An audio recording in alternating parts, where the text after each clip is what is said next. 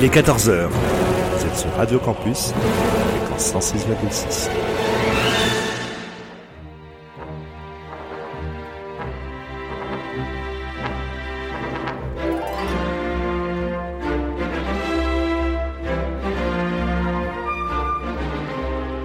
14h-15h sur Radio Campus,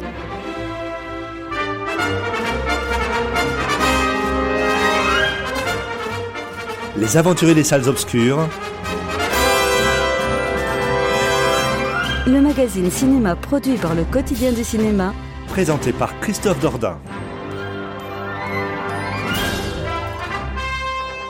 Quel plaisir de pouvoir vous retrouver en ce samedi après-midi afin d'ouvrir une nouvelle saison. 18 septembre, retour des aventures salles obscures sur Radio Campus Lille dans le cadre de ce programme produit par le site internet le quotidien du cinéma.com. Christophe Dordain au micro, accompagné aujourd'hui par Léa Pépé, Karine Le Breton et Félix Casmersac. Nous sommes ensemble jusque 14h.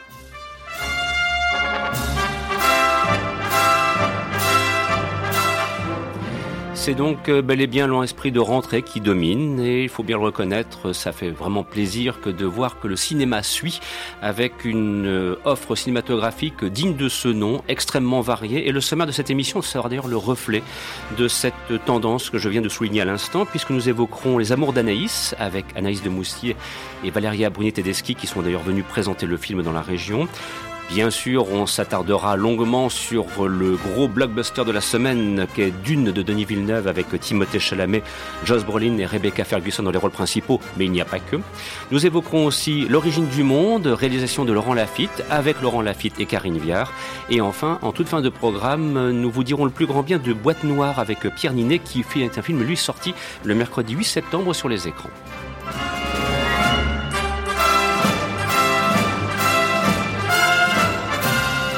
Vous voilà pleinement informé du sommaire de cette édition qui marque notre 22e saison puisque nous ouvrons la 22e saison ce samedi après-midi d'un programme qui est diffusé sur Radio Campus Lille depuis maintenant octobre 2000 et de vous laisser avec quelques notes de musique que vous risquez de reconnaître et qui ont sa pleine légitimité au regard d'une disparition dont on a beaucoup souffert ces derniers jours.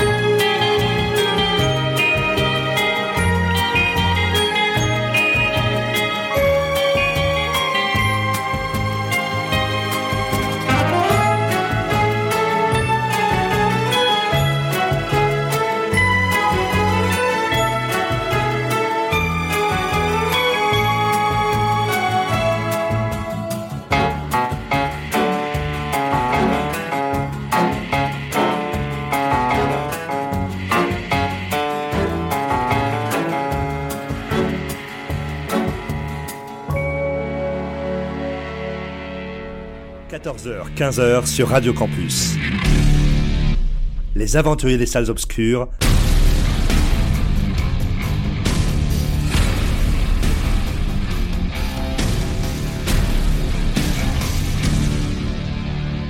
Avec Christophe Dordain.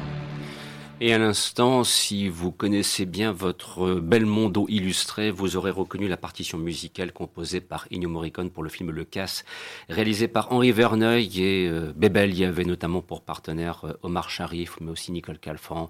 voilà, c'est, ce sont l'un des nombreux films qui sont proposés. D'ailleurs, on a été, on, se le disait hors antenne, c'est incroyable la présence des films de Bébel sur les plateformes de streaming, par exemple du côté de Netflix, où bon nombre de ces films typiques des années 60, 70, 80 sont régulièrement proposé. Et puis bien sûr, il y a eu l'émotion populaire suscitée par sa disparition, bah, parce que tout simplement c'était Bébel. Et euh, là aussi, on se lisait hors antenne, comédien, film intergénérationnel. C'est quand même incroyable de voir euh, que même les plus jeunes, au fond, bah, du Bébel, ils en ont vu. Et ils risquent bien encore d'en revoir euh, pendant un bon moment, et nul ne se va le regretter. Parce que c'est vrai qu'il y a des films qui méritent d'être vraiment redécouverts. Je pense notamment au corps de mon ennemi, voilà, qui est pas forcément celui qui est le plus connu, ou bien l'héritier, et que je vous recommande vivement avant de revoir L'As des As, ou bien le professionnel. Voilà, donc c'était ce petit clin d'œil qu'on souhaitait adresser à Bébel, euh, qui a rejoint beaucoup d'autres. Mais voilà, les films restent et c'est bien sûr le principal. Sur ce, nous abordons la partie actualité. Alors, Là aussi, on constate qu'avec grand plaisir, voilà, il y a un retour un petit peu aux affaires, un retour à une forme de normalité. Les, équipes de films reviennent sur la métropole lilloise euh, présenter leur œuvre et ça fait le plus grand bien. Et il s'avère qu'Anaïs de Moustier et Valéria Bruni-Tedeschi étaient donc euh, disponibles pour une rencontre avec le grand public. C'était le vendredi 10 septembre dernier que le film Les Amours, Les d'Anaïs était notamment présenté à l'UGC de Lille, mais aussi au cinéma Le Pont des Arts à Marc-en-Barœul. Nouvelle salle de cinéma que nous vous recommandons. Qui euh, là aussi va devenir un, haut temple de la cinéphilie et aussi du cinéma grand public euh, tout court d'ailleurs. Voilà, ce sont de très belles salles qui ont été donc inaugurées euh, ici à la rentrée donc du côté du, cinéma donc le Pont des Arts à Marc-en-Barœul. Donc vraiment, on vous le recommande chaleureusement. Alors sur ce place au film en lui-même, alors les Amours d'Anaïs, je ne sais pas si, éventuellement Léa, juste un petit mot sur l'histoire parce que c'est comment, c'est toujours classique, c'est comment pitcher pour employer un terme à la mode, comment résumer brièvement l'intrigue des amours d'Anaïs? Ben, je dirais que en gros, Anaïs, c'est euh, une jeune fille qui cherche euh, ben, désespérément à être accomplie, je mhm. dirais, par euh, son travail, mais surtout, surtout dans sa vie personnelle, qui cherche à être accomplie ben, niveau désir et, et ouais, une volonté de réussir aussi. Et voilà, je pense que ça pitch un peu le, le, le, film. Après, je veux pas trop en dire parce que je trouve que c'est super compliqué euh, derrière. Hmm. Si je donne trop d'infos, on n'aura plus forcément envie d'aller le voir. Donc, ouais, je le pitcherai comme ça. Euh, Flavie, est-ce que là aussi tu rejoins un petit peu le, premier propos? Donc, en ce qui concerne l'intrigue en elle-même, on reste pour l'instant un petit peu à la surface en disant que c'est quelqu'un qui souhaite s'accomplir, nous dirons tout simplement dans tous les domaines, quelque part. Oui, c'est ça, c'est, une trentenaire qui est totalement libre et euh, qui court un peu partout, qui n'a pas fini sa thèse, qui, qui, a un petit copain, mais en même temps elle est plus sûre de l'aimer. Donc elle essaye d'aller voir ailleurs. Euh, elle, elle s'arrête jamais et euh, je pense qu'elle a pas trop envie de s'arrêter non plus. Ça fait partie de ce, son caractère et c'est ce qui fait aussi le film. Ouais. Alors, euh, je ne vais pas, euh, comment dirais-je, trahir un grand secret si je vous dis, Léa et Flavie, que vous avez adoré Les Amours d'Anaïs et que c'est quasiment un premier coup de cœur. C'est pas mal hein, pour ouvrir l'émission, parce que parfois on, a cette fâcheuse tendance, on nous l'a reproché, d'ouvrir l'émission avec un côté peloton d'exécution quand on veut liquider des films qu'on n'a pas aimé du tout. Là, pour le coup, Les Amours d'Anaïs, cela vous a vraiment euh, embarqué, peut-être même chaviré. Alors que, que s'est-il produit avec ce film, Léa, pour que tu puisses se dire à ce point, je l'ai adoré? Bah moi, en fait, déjà, j'ai adoré le personnage d'Anaïs qui est hyper complexe, mais qui est, tout à fait euh, génial et qui est hyper bien euh, décrit. Enfin, je trouve qu'on on a vraiment une personnalité à part entière qui est représentée dans ce film. Donc ça, c'était vraiment quelque chose de, euh, de très jouissif de voir quelqu'un une vraie personne à travers un, un film. Euh, je trouve qu'Anaïs, euh, elle est exaspérante, mais elle en est attachante. Euh, parfois, elle est égoïste, mais ça la rend euh, tout à fait ben, admirable. on a presque envie d'être égoïste autant qu'elle. euh, parce qu'en fait, ben, elle, met tout son dévouement à trouver ben, son bonheur dans, dans le désir. En fait, c'est une quête un peu, je trouve, ce film. c'est une quête de soi, une quête de trouver son épanouissement personnel. Et du coup, ça, c'est vraiment hyper admirable. Donc, le personnage d'Anaïs, pour moi, c'est un vrai coup de cœur, en fait. Et du coup, c'est ce qui fait, de toute façon, de base, Anaïs de Moustier porte le film mais elle porte surtout un personnage qui n'est pour moi pas spécialement facile à incarner, parce que c'est un personnage qui est très... Euh, bah, qui, a, énormément de, traits de personnalité, et du coup elle les met extrêmement bien en avant, elle joue extrêmement bien, et moi après ce film j'ai eu la réflexion de me dire que euh, honnêtement je pense que c'est le plus beau personnage qu'Anaïs de Moustier a, ait eu à incarner au cinéma. J'ai vu beaucoup de ses films, je l'aimais déjà beaucoup, mais là c'est vrai qu'elle elle a donné quelque chose de nouveau euh, dans ce personnage et vraiment c'était hyper, euh, c'était hyper euh, intéressant à voir quoi. Alors Flavie, là aussi donc pourquoi ce coup de cœur Question très classique, pourquoi ce, avoir été à ce point emporté par ses amours d'Anaïs? Mais je, rejoins Léa, moi j'aime beaucoup Anaïs de Moustier en général et je trouvais bah, aussi que c'était un, rôle qui lui allait, qui lui allait à merveille. c'est un film qui est, qui est assez frais, c'est vivant, il y a une il y a des belles images, il y a une belle histoire d'amour, euh, on joue un peu des codes aussi. Et euh, c'est très très agréable en fait de, voir un film comme ça. Moi je suis allée à la séance, je savais pas trop euh, si j'avais, enfin j'avais aucune attente, je savais vraiment pas trop si ça allait me plaire ou pas. Et je suis ressortie, je me suis dit ah ouais franchement j'ai passé un, un, super moment, j'ai vu, j'ai vu un beau film. Alors, un mot sur l'interprétation, parce qu'il y a un duo de comédiennes. On a, on a beaucoup insisté là pour le coup sur Anaïs de Moustier, mais il y a aussi l'autre regard, une espèce de pendant entre guillemets, c'est Valéria Brunet Tedeschi. Alors comment s'en sort-elle? Parce qu'il faut entre guillemets que le film lui permette d'exister face à Anaïs de Moustier. Bah, je trouve que c'est presque pas facile du coup parce que le personnage d'Anaïs prend énormément énormément de place, mais que ce soit euh, à l'écran euh, ou que ce soit dans le caractère, c'est quelqu'un qui voilà, qui c'est une adaptation d'une personne qui prend beaucoup de place, mais c'est vrai que elle joue tout aussi bien. Et je trouve qu'elle est avec un peu de pudeur et avec euh, de la réserve, on comprend bien son personnage, on comprend bien en plus la synergie qu'il y a entre les deux, justement parce qu'elles sont très opposées. Et du coup ça donne vraiment quelque chose de de tout à fait. Euh, elles, sont, elles sont les opposées, mais elles s'attirent. quoi. Et ça, c'est quelque chose qui match hyper bien. Euh, honnêtement, elle incarne hyper bien son rôle et, et c'est un super duo. Le duo fonctionne bien, non, Flavie? Oui, c'est ça. Parce que c'est, pas, c'est parfois pas évident que d'arriver à l'établir dans ce type de film. Hein. Non, c'est pas évident, mais en fait, il se passe quelque chose dans le film au moment où, euh, où Anaïs rencontre Émilie, du coup. en fait, c'est comme si elle-même, elle, elle se calmer, elle, elle ralentissait un peu sa vie aussi euh, finalement.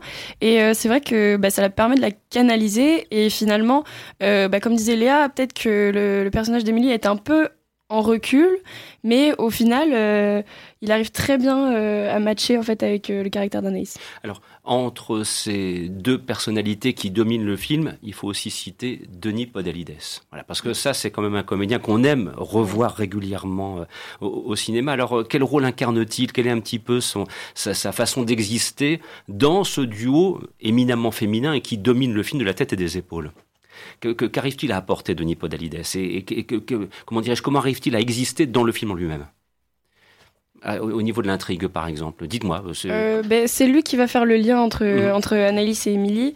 Euh, il a un personnage qui est, qui est, plutôt assez drôle, qui a l'air un peu euh, aussi perdu, et ben, voilà, qui, qui, fait le lien entre les deux, et ben, qui rend l'histoire entre guillemets, c'est un pont entre guillemets. Oui, quelque, part. Ça. Et puis c'est vrai qu'il incarne un personnage qui est, qui est, drôle, mais enfin qui est plutôt risible, moi je dirais. Et, il l'incarne à la perfection parce que je trouve que c'est c'est un personnage qui joue très bien en général, un, un côté un peu euh, patoche, euh, risible.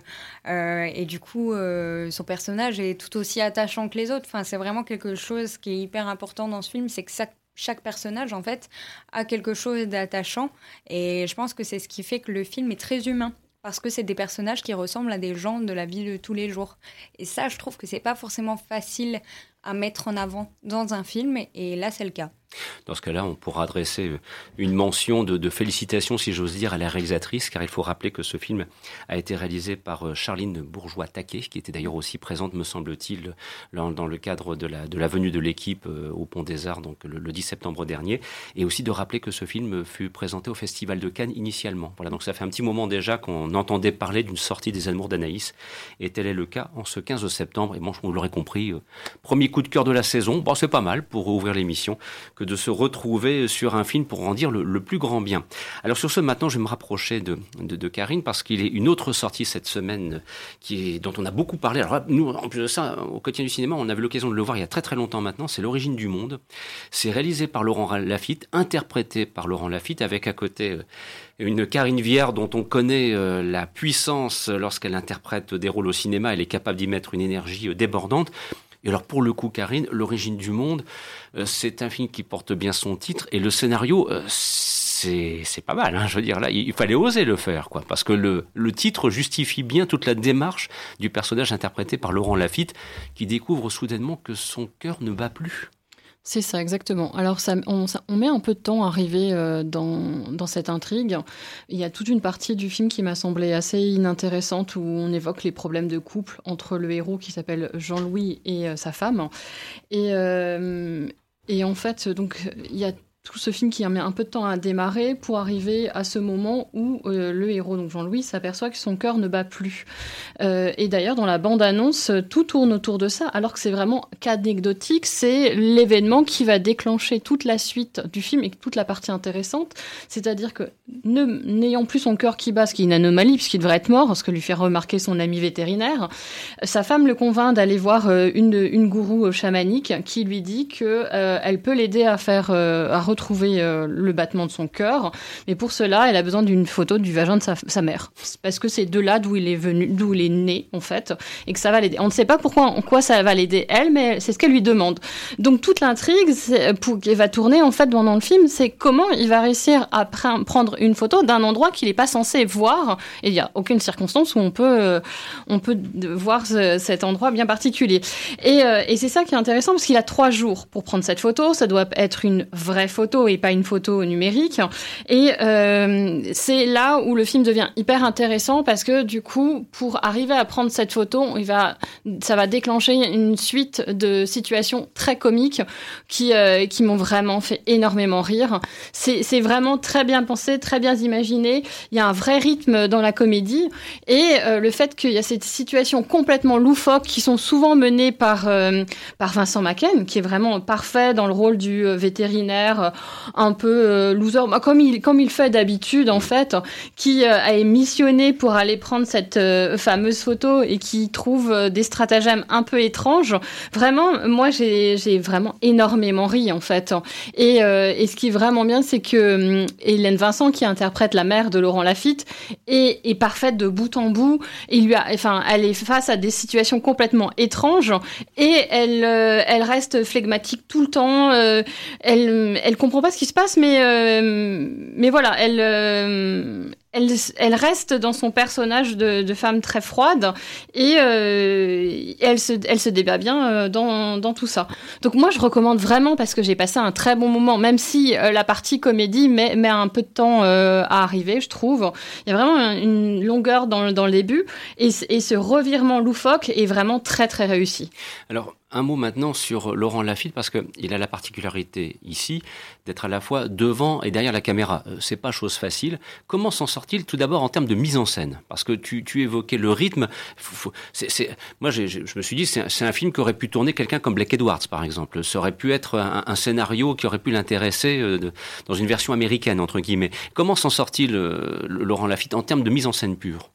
Ça, ça m'a pas marqué en fait. Comme euh, le, le, film est adapté d'une pièce de théâtre, Laurent Lafitte a vraiment voulu garder ce côté très théâtral avec une, une unité euh, de, de, lieu. Donc finalement, on oscille euh, entre sur la partie comique entre l'appartement de sa mère et son appartement à lui. Et après, c'est des endroits assez exigus finalement, même si c'est des endroits, c'est des appartements parisiens utopiques où finalement on n'a jamais vu des choses aussi grandes.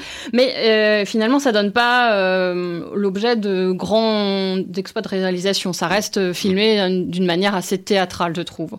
Voilà. Après, la performance de Laurent Lafitte, euh, elle m'a laissé assez indifférente. Je vais pas, je vais pas plus accroché que ça ou moins accroché. C'était, j'étais plutôt vraiment, j'ai trouvé que l'intérêt était vraiment lié au dialogue, aux situations comiques, qui est plus qu'au jeu des acteurs où finalement Vincent Macken fait du Vincent Macken et il est très bon là-dedans et Karine Viard fait du Karine Viard, mm. un peu le côté un peu folle hystérique euh, qu'on a l'habitude de, la, voir. Donc, euh, donc c'est très intéressant. Après, il y a quand même des situations euh, inattendues. On se retrouve quand même face à deux foules frontales des, des deux personnages. on ne s'y attend pas parce que tout le monde finit tout nu à un moment et ça dure très longtemps. J'ai trouvé ça assez courageux de la part d'acteurs qui ont passé la quarantaine et Karine Viard, elle a 53 ans, d'oser pendant très longtemps se mettre nue comme ça devant l'écran et euh, oui, ça, c'est une scène qui dure bien 10 minutes où on les voit nus et ils ont aucune gêne. Et j'ai trouvé ça chouette de, de pouvoir mettre des acteurs qui, sont, qui ont plus 20 ans nus pendant, une, pendant un film. Voilà. Bah, moi, je trouve que quand même, c'est assez, euh, si vous me permettez l'expression, euh, risqué, courageux. c'est presque casse-gueule de la part de Laurent Lafitte que d'attaquer comme ça euh, une, une, mise en scène, de proposer ce genre de film. Je serais curieux de savoir comment, euh, le public l'a-t-il reçu, par exemple, dans la salle, si tant est qu'il y ait eu beaucoup de monde quand tu l'as vu, parce que parfois, quand il y a un film qui domine de la tête et les épaules euh, la, semaine cinématographique, ben, il focalise, il phagocyte, pardon, une partie des, des, entrées. Est-ce que, voilà, comment le public a-t-il reçu, par exemple, cela quand tu l'as vu? Moi, j'avais l'impression que la, la, salle était dans le même état que moi, assez amusée de ce qu'elle voyait. Après, je pense que le film est assez clivant et on, on rentre dedans, on rentre pas. Oui, moi j'ai lu beaucoup de, de, mauvaises critiques sur ce film, et du coup c'est intéressant d'avoir l'avis de Karine parce que, à l'inverse, quand j'avais lu les critiques, je m'étais dit oh, honnêtement, je vais pas aller le voir, ça m'intéresse pas du tout. Mhm. Et maintenant j'ai un avis différent. Quoi. Bah, c'est vrai que c'est un, c'est un film qu'on a l'occasion, je, le disais en guise de préambule, de le découvrir, donc, euh, comment dirais-je, il y a maintenant de cela presque plus d'un an parce qu'il avait été présenté dans le cadre du festival euh, Ciné-Comédie. Et donc, euh, ayant été présenté dans le cadre du festival Ciné-Comédie, eh bien, euh, on avait plus l'occasion de se dire, ben voilà, il allait arriver prochainement sur les écrans, on connaît la suite. Il y a eu toute une série d'interruptions qui ont fait que ben, le film, ça fait maintenant plus d'un an qu'on aurait déjà l'occasion de, de, de, le voir. Voilà. Dingue, ouais. Donc ça, ça fait partie aussi d'un long chemin pour ce film que de trouver le, le, enfin une exposition dans le cadre des, des salles obscures. Mais bon, vous l'aurez compris, cette origine du monde, eh bien, mérite là aussi tout votre intérêt. Et de souligner encore une fois que cette semaine cinématographique, euh, il y a là une offre quand même euh, riche, je trouve. Hein. Voilà, on, passe vraiment sur des sujets qui sont extrêmement variés. Bien sûr, dans quelques instants, euh, il sera question de, ce qui est le gros morceau de la semaine avec le Dune de Denis Villeneuve. Et puis en fin de parcours, je vous l'ai annoncé, on, évoquera un thriller qui est sorti le, 8 septembre dernier qui s'appelle Boîte Noire avec Pierre Ninet qui est excellent au demeurant. Mais voilà, j'aime cette idée d'une offre cinématographique plurielle avec la capacité de proposer aussi bien des films de genre que d'aller sur un terrain comique. Alors là, mais j'avoue que là, Laurent Lafitte, il m'a un peu bluffé. Je le dis franchement, là, je, le, choix du scénario, euh, je parle, parle pas du scénario en lui-même. Connaissant sa personnalité, euh, ça m'a pas étonné de son choix. C'est quand même quelqu'un qui a fait des one-man shows, qui a mhm. toujours eu un, humour un peu décalé. Mhm. Euh, et moi, je trouvais que ça lui ressemblait bien et que et puis et puis il est, il est pensionnaire à la Comédie Française, donc mhm. il a aussi il, il évolue dans un univers théâtral. Donc moi, c'est ça me semblait logique qui partent là-dessus. Donc là, vraiment, là aussi, un deuxième coup de cœur, entre guillemets, d'une certaine façon, ah après oui, oui, euh, moi, j'ai vraiment... Euh, c'est j'ai vu deux bons films euh, en cette rentrée et ça en fait partie, ouais. Bien, et eh ben voilà, vous avez maintenant de quoi un petit peu, comment dirais-je, agrémenter votre menu en ce week-end avant de choisir d'aller au cinéma ce soir et de se dire, tiens, quoi aller voir? Eh bien, l'origine du monde risque de vous réjouir. Je vous propose maintenant d'écouter un extrait de la bande originale du film du Dune version années 80, réalisé David Lynch avec une partition musicale. C'était le groupe Toto qui s'y était collé à l'époque. Brian Eno était aussi en arrière-plan pour la, à la production du, comment dirais-je, de, de, de, la musique qui accompagnait cette œuvre. Alors c'est vrai que inévitablement, dans le cadre de nos interventions à venir, on ne pourra s'empêcher de penser au travail réalisé par David Lynch, et c'est pour ça que cette, comment dirais-je, mise en bouche musicale semblait de circonstance, mais bien évidemment, ensuite on évoquera très largement la réalisation de Denis Villeneuve, dont on se dit tout de suite qu'il devrait y avoir autour de la table quelques oppositions. Voilà, je vous les annonce à l'avance. J'ai fait mon petit teasing pour la deuxième partie de l'émission que je vous souhaite excellente et je vous rappelle que nous sommes ensemble jusqu'à 15h. À tout de suite.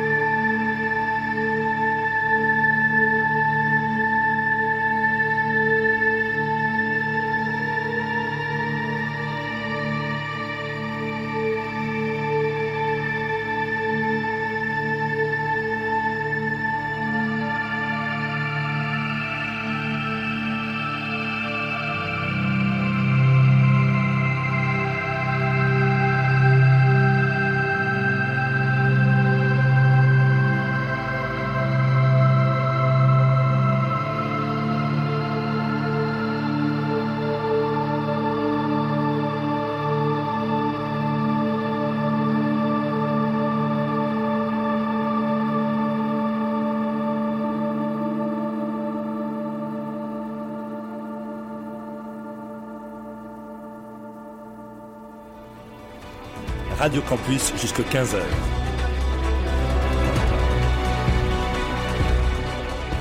C'est les aventuriers des salles obscures. Le magazine cinéma produit par le quotidien du cinéma.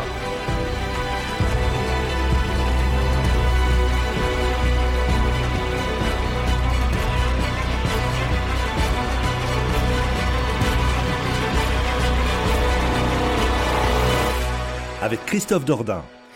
Et donc à l'instant, vous entendiez un extrait de la bande originale du film Dune, réalisé par David Lynch en 1984. Et forcément, quand on a appris qu'un nouveau Dune était en chantier, que c'était Denis Villeneuve qui allait s'y coller, qu'au casting on allait retrouver, alors le casting c'est vrai, il est, il est, remarquable. Hein. Le tout jeune et, comment dirais-je, célèbre Timothée Chalamet, entouré par Rebecca Ferguson, dont tout le monde est tombé amoureux au hasard d'un épisode de Mission Impossible. Voilà, quand en plus de ça, vous y ajoutez, pour faire bonne mesure Oscar Isaac, Joss Brolin, enfin bref, je ne vais pas là euh, faire une récitation de tout le casting, mais enfin, Charlotte Rampling, voilà, comme ça, je vais quand même en parler aussi. Bon, donc on s'est dit, voilà, là, il y a, y a un très très gros morceau qui s'annonce. En plus de ça, ça participe aussi du fait de retourner au cinéma euh, pour profiter d'un grand écran, parce que j'avoue que voir ce genre de film sur une tablette, un ordinateur, euh, pourquoi pas euh, sur un smartphone, enfin bon, je comprendrai jamais, j'avoue que là, je suis peut-être devenu trop vieux pour ce genre de conneries, comme dirait, comment dirais-je, l'acolyte de Mel Gibson dans la série L'arme fatale, je fais référence, bien sûr, à cette, comment dirais-je, à cette phrase qui est quasiment répétitive. Bref, ceci dit, donc, on sait que c'est l'adaptation du roman Dune de Frank Herbert. On sait que adapter ce roman, ça a été un, casse-tête épouvantable déjà à l'époque. Quand David Lynch l'avait réalisé, euh, mon Dieu, le nombre de critiques qui se sont abattus sur lui pour dire qu'il avait massacré le roman, qu'il n'avait pas respecté l'état d'esprit du roman, bref.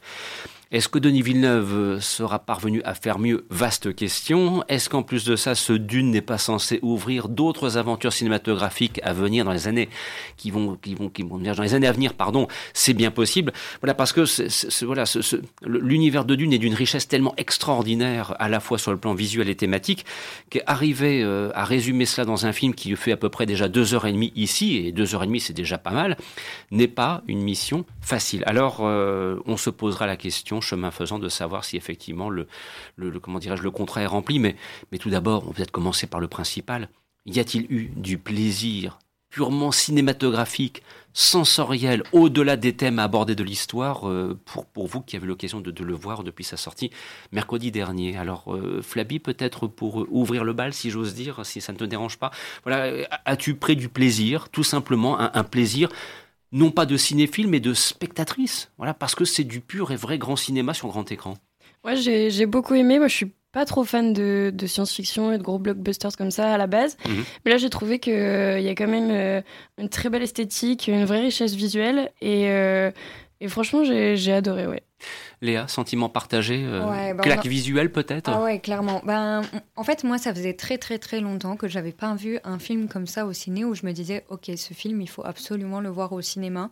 Euh, je pense qu'il y en a peut-être, allez, deux qui sortent par an où vraiment c'est des films où tu ne peux pas les voir chez toi à la télévision. Hmm. Tu es obligé de les voir au, au cinéma. Et là, c'est clairement le cas. Je pense que vraiment, s'il y a un film à aller voir en salle, c'est celui-là. Parce qu'il y a des très bons films qui sont sortis, mais honnêtement, celui-ci, on est vraiment sur quelque chose de tellement beau visuellement. La musique est tellement incroyable. Bah, Hans Zimmer, donc euh, voilà, tout est dit. Mais du coup, derrière, on, se dit, mais ok, mais ça sur, euh, sur l'écran euh, de notre télé, mais ça n'a aucun intérêt. quoi. C'est vraiment un film qui a été fait pour le cinéma. et voilà, visuellement, il est majestueux. Alors, Karine, tu as aussi l'occasion de voir Dune. Alors, je sais par avance, et je l'annonce par avance, que tu as pris beaucoup de distance par rapport à cela. Le film ne t'a pas convaincu. Euh, mais tout d'abord, si on reste uniquement sur la, richesse de l'univers visuel, est-ce qu'au moins de ce côté-là, tu, as pris du plaisir Avant d'aborder peut-être le film et les thématiques et savoir pourquoi ça ne t'a pas euh, finalement convaincu? Ah oui, alors là, j'ai rien à redire. Visuellement, le film est éblouissant. Euh, il y a des images qui vraiment sont gravées dans ma rétine. je pense notamment à une, scène où on voit les, les les, vaisseaux euh, du, peuple qui vit sur Arrakis se sortir de, de l'eau et on a une image qui est son derrière et et Timothy Chalamet qui marche comme ça, c'est, j'ai trouvé ça mais magnifique. C'est les images aussi euh, sur la planète euh, Dune, euh, sont, même si c'est du sable, il y a des moments où c'est vraiment visuellement très beau, ou, les, ou alors pendant la bataille, il y a des, ça se passe dans la nuit, mais il y a beaucoup d'effets visuels avec des, on a l'impression d'assister à un feu d'artifice où à un moment on voit des bombes qui, qui sont larguées, c'est, éblouissant. Moi j'ai vraiment énormément aimé visuellement le film, mais, euh, mais voilà, c'est beau. Et, même les costumes mm. sont, sont flamboyants, et, tout est recherché. Euh, et, là-dessus, il n'y a aucune critique qu'on peut faire. Je ne sais pas à quoi ressemblaient dans, dans l'esprit de Frank Herbert euh, les, les, personnages et comment ils étaient faits, mais là, franchement, les, costumes sont m'ont bluffé en fait. Alors là, pour l'instant, nous restons dans le cadre de, l'univers visuel, mais après, il est question aussi des thématiques qui sont abordées, du rôle joué par Timothée Chalamet. Moi, je suis curieux de savoir s'il tient la distance, parce que c'est quand même quelqu'un qui, pour l'instant, au niveau de ses choix de carrière, ne s'est pas trop trompé, qui a son public, qui a sa reconnaissance, mais il faut après parvenir à exister dans une gigantesque machine. Donc, il y a peut-être un moment où, effectivement, vous pourrez me dire un, un petit mot, si vous le souhaitez, sur sa prestation. Mais tout d'abord, maintenant, l'histoire en elle-même. As-tu été convaincu par l'histoire quand on sait ô combien il est difficile d'adapter un roman aussi riche, Léa. Ouais, alors moi pour le coup, euh, je suis pas très fan de science-fiction non plus. Euh, de base, c'était vraiment un défi pour moi d'aller le voir au cinéma. J'y allais pour Timothée Chalamet parce que c'est Timothée Chalamet et que jusqu'ici, euh, je ne l'ai jamais vu mauvais dans un film. Donc je pense sincèrement que rien que pour ça, on peut aller voir un film et c'est ce que j'ai fait. Et honnêtement, ouais, j'ai été euh, mais hyper, hyper surprise. Vraiment, c'est, j'ai accroché direct avec l'univers parce que je trouve que bon, les décors dont on parlait tout à l'heure, qui, d'ailleurs euh, ont quasiment tous été, rien n'a été fait en studio quasiment. Hein. c'est hyper important à dire quand même. Il y a eu énormément de voyages. Je crois qu'ils ont été dans un truc genre six pays différents pour tourner le film. C'est quand même super important de le dire parce qu'aujourd'hui, il y a très peu de films et de productions qui peuvent se permettre ce genre de choses. Donc déjà, voilà. Et en plus de ça, ouais, j'ai accroché avec l'univers parce qu'honnêtement, c'est vraiment un univers de dingue. Moi, j'avais pas, pas lu les livres, donc euh, du coup, j'ai envie de les lire maintenant. Mais l'univers est fou et, et moi, j'ai été plongée directement dedans, de par les personnages, de par les costumes, de par les décors, tout, tout, tout, c'est hyper bien fait. Et notamment dans, les thèmes qui sont développés, il y a les rivalités entre différentes familles hein, qui sont notamment exposées. Et c'est vrai que c'est ce qu'on reprochait au premier Dune, c'est que parfois David Lynch avait eu peut-être un petit peu de mal à exposer les enjeux euh, propres au roman. D'ailleurs, ça lui avait obligé, en plus de ça, à une séquence de pré-générique où effectivement l'un des personnages principaux expliquait un petit peu, comment dirais-je, contextualiser l'histoire. Et ensuite, c'était relayé également par euh, une autre séquence dite pré-générique où on commençait à saisir les enjeux, notamment cette fois de rivalité à propos de l'épice, à propos de la, de la famille Harkonnen par exemple, pour... Euh, comment dirais-je, s'intégrer dans un univers qu'on ne connaissait que peu. Mais il faut voir aussi une chose, c'est que David Lynch avait dû le faire à l'époque d'un film qui était sorti après la trilogie Star Wars. Et donc, inévitablement, mm. la lisibilité des enjeux dans Star Wars, il, ça a été très souvent reproché au Dune de David Lynch. Ce côté un peu fouillis, ce côté euh, on a du mal à s'y retrouver, on ne comprend pas qui fait quoi. Alors, est-ce que là, au moins, pour, euh, pour Denis Villeneuve, il y a une certaine lisibilité des enjeux, des rivalités, une mise en avant des personnages, euh, Flavie? Est-ce que là, est-ce, est-ce que c'est clair à comprendre, tout simplement? Bah, je trouve que oui, je trouve que c'est un point fort du, du film. Pareil, j'avais ni lu les livres, ni vu euh, les adaptations euh, précédentes. Et bah, Dune, on va pas se mentir, c'est un monstre. Hein. Il y, a, y, a, un gros univers à explorer, des, mmh. des, personnages, des familles, comme on a dit. Et euh, bah, justement, je trouve ça fort parce que le réalisateur, je trouve qu'ici, a, a, réussi à, à, ce que ça soit compréhensible, en fait. Mmh. Et bien sûr, je trouve qu'il y a des personnages qui pourraient être plus développés pour qu'on comprenne mieux leur rôle, mais en même temps, le film est déjà très long, euh, est déjà très dense, donc euh, faut s'accrocher quand même, mais euh, c'est compréhensible et euh, je trouve que c'est plutôt bien fait. Alors, rappelons pour qui ne connaîtrait pas l'univers de Dune et les romans de, de, Frank Herbert que c'est donc l'histoire d'un jeune homme qui s'appelle donc Paul Atreides, qui s'avère être brillant, doué et qui, on le devine un petit peu, est, voué à connaître un destin hors du commun, qui d'ailleurs le dépasse totalement. Il y a une dimension messianique du, personnage euh, qui n'échappera à personne, et il veut préserver l'avenir de sa famille, l'avenir de son peuple, ce qui fait qu'il va devoir se rendre sur une planète qui est censée être la plus dangereuse de l'univers, afin donc de récupérer euh, une ressource qui est la plus précieuse au monde et qui s'avère être l'épice. Voilà, vous voyez un petit peu le, le, le scénario tel qu'il se structure. Donc c'est vrai que c'est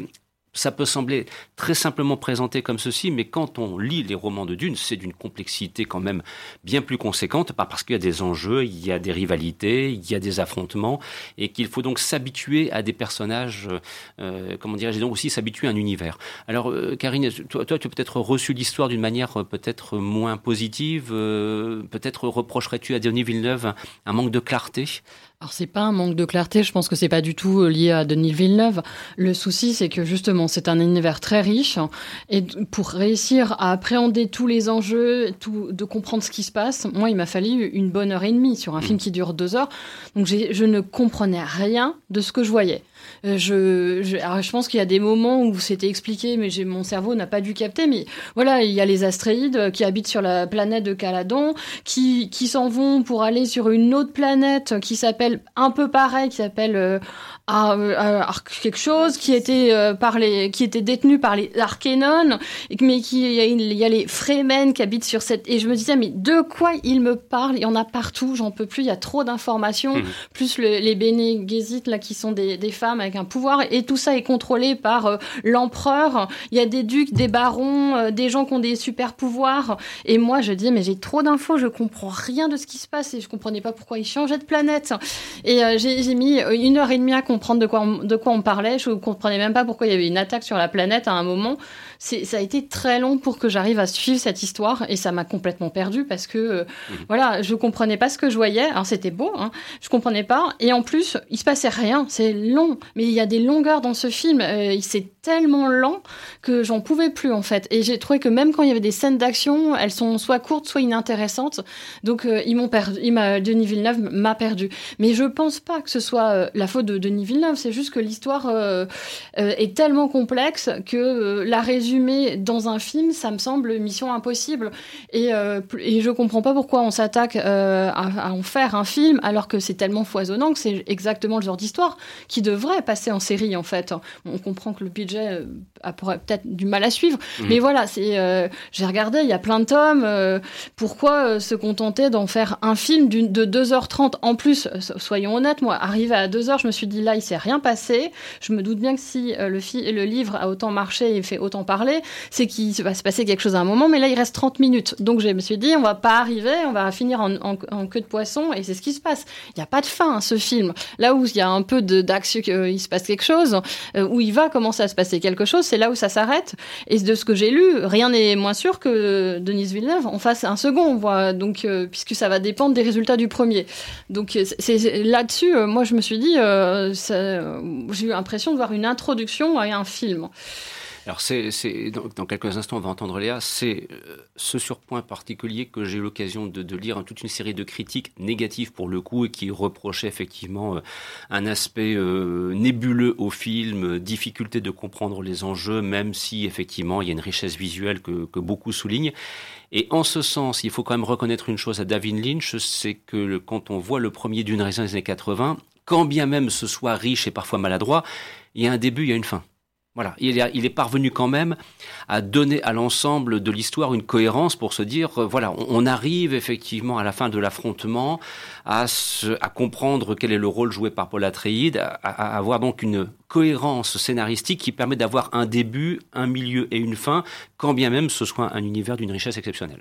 Euh, voilà, et surtout qu'on comprend pas tout, parce que là, on nous présente deux familles, les Arkénones et les et Arconen et les Astréides, mais euh, visiblement, il y a d'autres familles, on ne sait pas pourquoi ils s'aiment pas, euh, on ne mm. sait pas quels sont les, Enfin, on comprend bien qu'il y a des enjeux financiers, mais quels sont les, les dessins de l'empereur, pourquoi il veut faire tout ça Tout ça me semble qu'il doit sortir dans l'univers du livre, mais que je, je ne comprends pas dans le film. Et moi, j'ai vraiment été très, très perdue, très perturbée par le fait de devoir passer de, une heure et demie, essayer de comprendre de quoi on parlait. Léa Moi, je pense qu'on ne devrait pas essayer de comprendre forcément pourquoi il n'y a pas enfin moi je pense que de toute façon c'est sûr que c'est une volonté de terminer comme ça. En fait moi je trouve que ce premier film c'est euh, juste la création de l'univers de Dune euh, ben, dans un nouveau film, mais c'est juste euh, mettre les choses dans un premier film pour dire voilà c'est tel univers, il se passera telle chose, il se passe tel truc, il se passe tel truc, mais derrière on sent la volonté que ce soit vraiment une saga et du coup c'est juste pour moi un premier film comme. Euh, alors, je donne un exemple peut-être. Euh, ouais, par exemple, Hunger Games, le premier film, ben, on sait qu'il y aura une suite aussi. Mm. Je veux dire, il y, a beaucoup de films comme ça où on sent qu'il y aura une suite. Après, c'est vrai que j'entends le fait que là, on n'est même pas sûr parce qu'ils attendent les résultats. Moi, moi Il y a une certitude, hein. Oui, bah, disons que c'est un film qui a dû demander tellement ne se passe rien dans ce film. Pour moi, j'ai euh, assisté hein, juste à des placements de personnages et un placement d'univers sans que derrière j'ai une histoire. Et c'est ça qui me dérangeait en fait. Ah, moi, je trouve qu'il y a quand même, il y a quand même un énorme film conducteur. On trouve, enfin, moi, je trouve que par exemple le personnage de Paul, on le voit évoluer, on voit comment ça commence à se dessiner autour de lui. Euh, bon, bah, il y a, il y a énormément de pertes aussi. Euh, enfin, moi, je trouve que vraiment, on, ça se dessine. Oui, c'est sûr que c'est un univers qui se dessine. On n'a pas euh, d'histoire euh, de, A à Z. On n'a pas un début, un milieu, une fin. Mais on sent que ça présage quelque chose de bon, un bel univers. Et je pense que, par exemple, si dans deux ou trois ans, le 2 sort, le 3 sort, on en reparlera, on se dira, OK, c'est mm. une super saga. Voilà. Alors Flavie, est-ce que donc toi, toi le, comment le fil conducteur, l'évolution des personnages, ça ne t'a pas dérangé outre mesure? Tu as réussi à te retrouver dans l'univers de Dune, aussi euh, riche soit-il? Bah, j'ai réussi à me retrouver et en même temps, bah, pareil, j'ai pas cherché non plus à, me dire il faut que je comprenne tout tout de suite maintenant parce que je pense qu'on va nous expliquer d'autres choses plus tard. Et moi justement, j'ai bien aimé cette, euh, cette lenteur un peu dans la narration parce que je me suis dit ça nous permet de, de bien découvrir euh, les personnages. Par exemple, celui de, de Paul avec ses visions, ses rêves. Euh, j'ai beaucoup aimé. Je trouve qu'on le voit vachement se développer et, et grandir aussi de lui-même. Et ça, ça j'ai bien aimé. Et, mais vous comprenez peut-être aussi les réserves de Karine. Moi, par exemple, j'en j'entends ce que Karine dit, par exemple, dans l'idée que ça aurait pu être une série, par exemple. Je mm. reviens sur ce qu'elle a dit tout à l'heure. J'ai trouvé que c'était hyper intéressant de le dire, dans le sens où, maintenant que j'y pense, si ça avait été une série, ça aurait été incroyable, vraiment. Mm. Ça aurait été. Après, c'est vrai que niveau budget, c'est super compliqué. Mais honnêtement, ça aurait fait une très, très, très belle série, ça mm. c'est sûr. Par contre, j'entends ce qu'elle dit. C'est vrai que moi, je ne l'ai pas ressenti comme ça. Euh, je pense que, en fait, c'est un film qui est amené à, à, à faire des débats parce que euh, c'est déjà un univers ça qui est... Ça a commencé. Ah oui, ça déchaîne un peu les passions. Quoi. Déjà, mm. le fait qu'il y ait déjà eu un autre film, que quelqu'un ait essayé de créer un film qui ne se soit jamais fait, on sent hein, toute la complexité là autour. Ah oui, c'est un vieux projet. Hein. Sur un montage Jodorowsky, c'est les années 70. Ah ouais. Hein. Euh, donc bon, euh, voilà. Moi, je pense que c'est hyper intéressant d'aller le voir et de se faire son propre opinion parce que je pense qu'on aura, aura tous plus ou moins des différents. Et ce que, ce que je reproche au film aussi, mhm. c'est que euh, Denis Villeneuve c'était déjà, euh, enfin, était déjà intervenu dans l'univers euh, de la science-fiction, puisqu'il a fait euh, Blade Runner 2049 et Premier Contact. Mhm. Et moi, Premier Contact, c'est un film qui m'avait bouleversé, tellement l'émotion qui sortait de ce film, qui était extrêmement lent et qui était aussi très beau visuellement, était importante. Et là, ce que, qui manque, moi, aussi dans, dans Dune, c'est le côté émotion on a quand même, on sent que le personnage de Paul Astrid vit des choses euh, compliquées parce que on lui met une pression en disant que c'est peut-être l'élu et qu'il n'a pas envie d'endosser ce rôle. Mais malgré euh, le jeu d'acteur de Timothée Chalamet qui, est vraiment excellent, bah, c'est l'émotion, je la ressens pas dans ce film. Je l'ai trouvé extrêmement froid. En tout cas, vous l'aurez compris, c'est un film qui ne laisse pas indifférent. Ça, pour le coup, je crois qu'on est bien, on est bien d'accord par rapport à cela. Voilà un film qui ne laisse pas indifférent. Et en plus de ça, quand même, il faut bien le reconnaître, c'est immédiatement et spontanément, même si après on peut avoir quelques difficultés à entrer dans l'univers, un retour au cinéma tel qu'on l'aime, grand spectacle, grande salle, et voilà, donc euh, vous avez ça tellement à proximité de chez vous, de quoi le voir dans d'excellentes conditions visuelles, et c'est tout le mal qu'on vous souhaite. Et puis après, eh bien, vous verrez si effectivement vous adhérez à cet univers ou pas. Alors sur ce, nous arrivons maintenant dans la dernière ligne droite. Euh, il est un, film dont on souhaitait vous parler, qui pour le coup est sorti non pas cette semaine, mais c'était le mercredi 8 septembre avec Pierre Ninet dans le rôle principal. Ça s'appelle Boîte Noire. Alors c'est vrai que Pierre Ninet, on l'avait quitté euh, associé à Jean Dujardin dans le troisième volet OSS 117, euh, Alerte rouge en Afrique noire. On le retrouvera euh, en novembre dirigé par Nicole Garcia dans le film Amant. Et là, c'est le film de genre, le thriller, puisqu'il est question d'une boîte noire qui est donc ce que l'on retrouve parfois et que l'on étudie au hasard d'un crash aérien. Alors Karine, tu as l'occasion de voir Boîte Noire. Alors là, pour le coup, c'est sûr et certain, ton adhésion est totale. Ah oui, alors là, c'était la grande surprise. Euh, moi, c'est le premier film que j'ai revu en revenant de vacances. Je suis allée le voir parce que c'était là. Et, euh, là, mais euh, totalement bluffé. C'est un thriller, euh, mais c'est un thriller français, mais qui fait euh, un effet de ouf. Je me suis dit, mais alors là, on n'a rien envié aux Américains au niveau thriller. J'étais scotché sur mon siège en me disant, il faut que ça se termine tellement j'étais stressée pour le héros parce que à aucun moment je n'arrivais à voir euh, les enjeux, qui manipulait qui dans cette histoire et quel était le but derrière tout de ce complot en fait. Et, et le film est porté porté par Pierre Ninet qui est formidable. Et, euh, et c'est, je pense que cette tension, il arrive à la créer de, de, par son jeu en fait.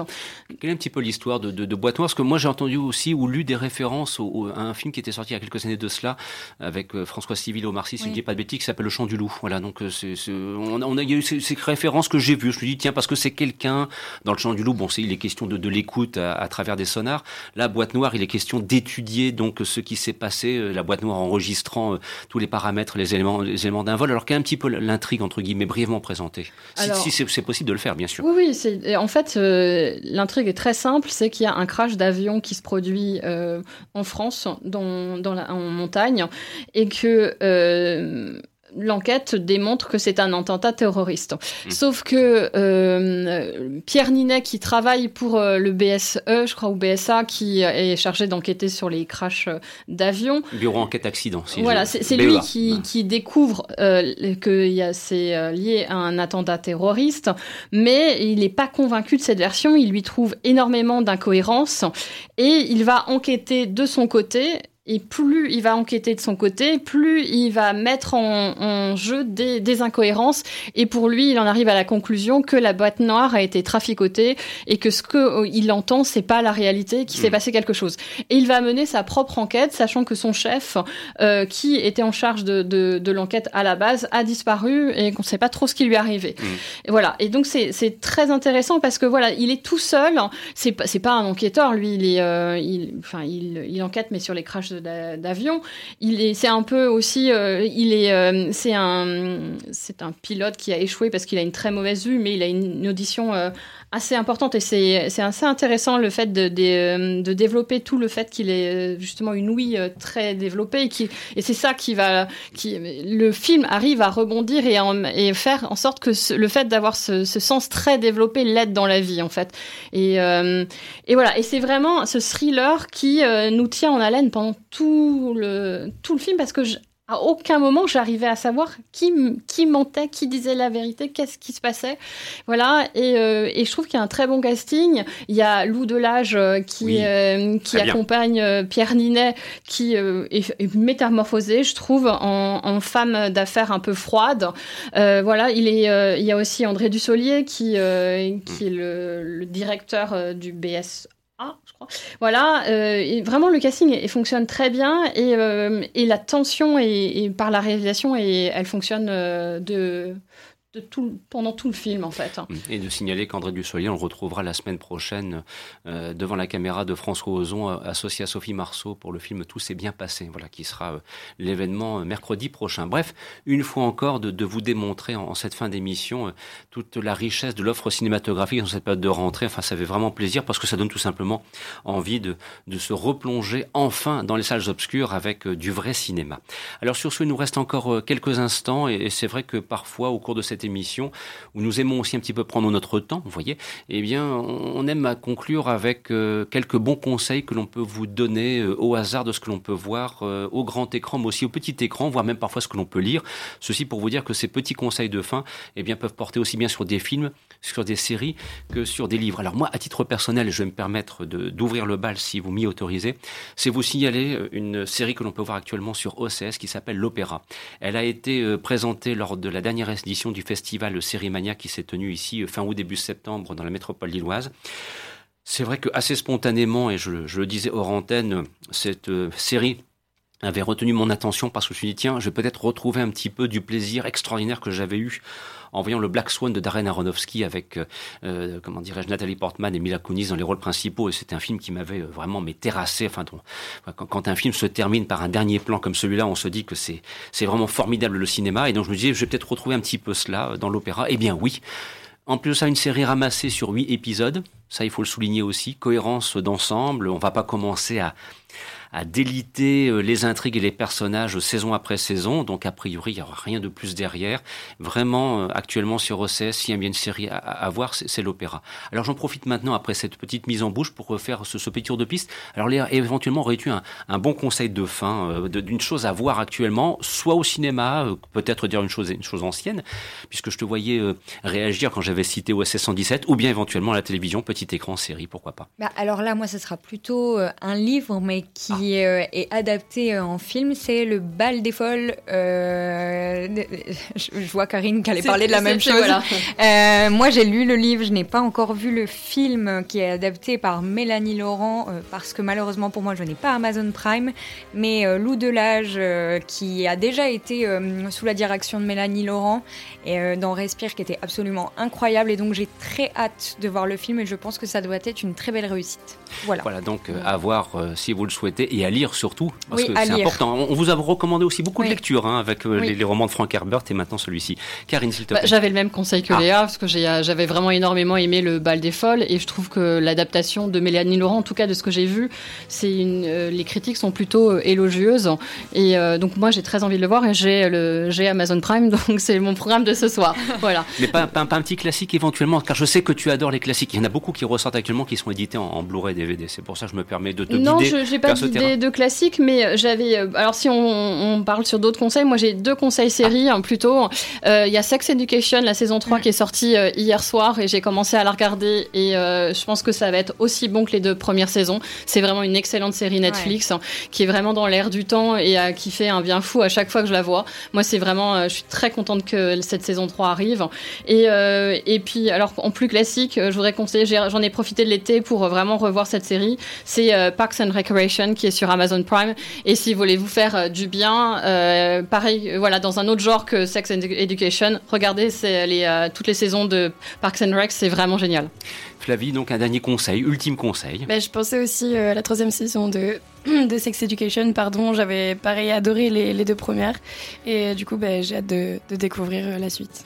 Bien, voilà donc vous avez de quoi faire entre le grand et le petit écran et c'est ce qui conclut cette émission.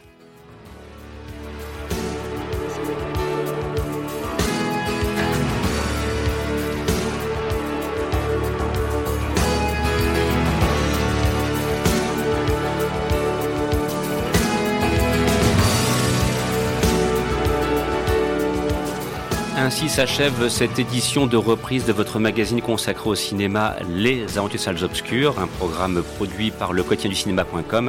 Présentation Christophe Dordain et vous entendiez aujourd'hui Karine Le Breton, Léa Bébé et Fabien Clasmerziac. Nous sommes bien évidemment de retour pour une nouvelle saison qui fait que la semaine prochaine, nous vous retrouverons avec très grand plaisir à partir de 14h et la semaine prochaine là aussi, il y aura un très beau sommaire, je le signale à l'instant, avec le film de François Ozon, Tout s'est bien passé, qui marque le grand retour au cinéma de Sophie Marceau dans ce film qui est vraiment remarquable. Voilà, mais il n'y aura pas que cela. Bien évidemment, vous pouvez profiter de ce programme en écoutant les podcasts qui sont proposés par le site de la station www.campuslille.com. Et puis, euh, si vous souhaitez nous réécouter, eh bien, le podcast lui aussi sera proposé sur le site le quotidien du cinéma.com. Voilà, vous savez tout. Un grand merci de nous avoir été fidèles et d'être présents pour cette reprise. Voilà, c'est reparti pour une 22e année. Et on l'espère cette fois sans interruption. Passez un excellent week-end et profitez-en. Allez au cinéma. À la semaine prochaine. Au revoir.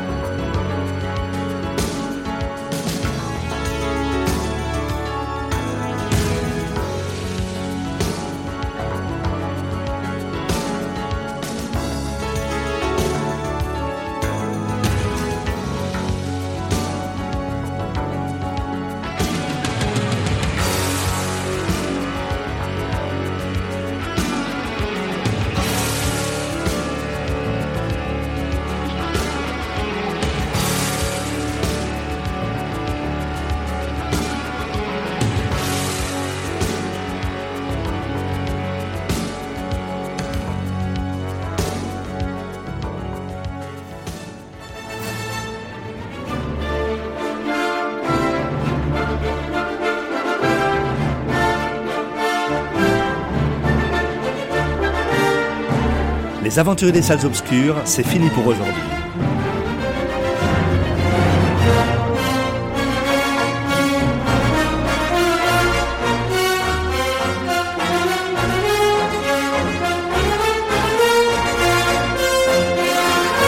Votre magazine cinéma revient la semaine prochaine, même jour, même heure.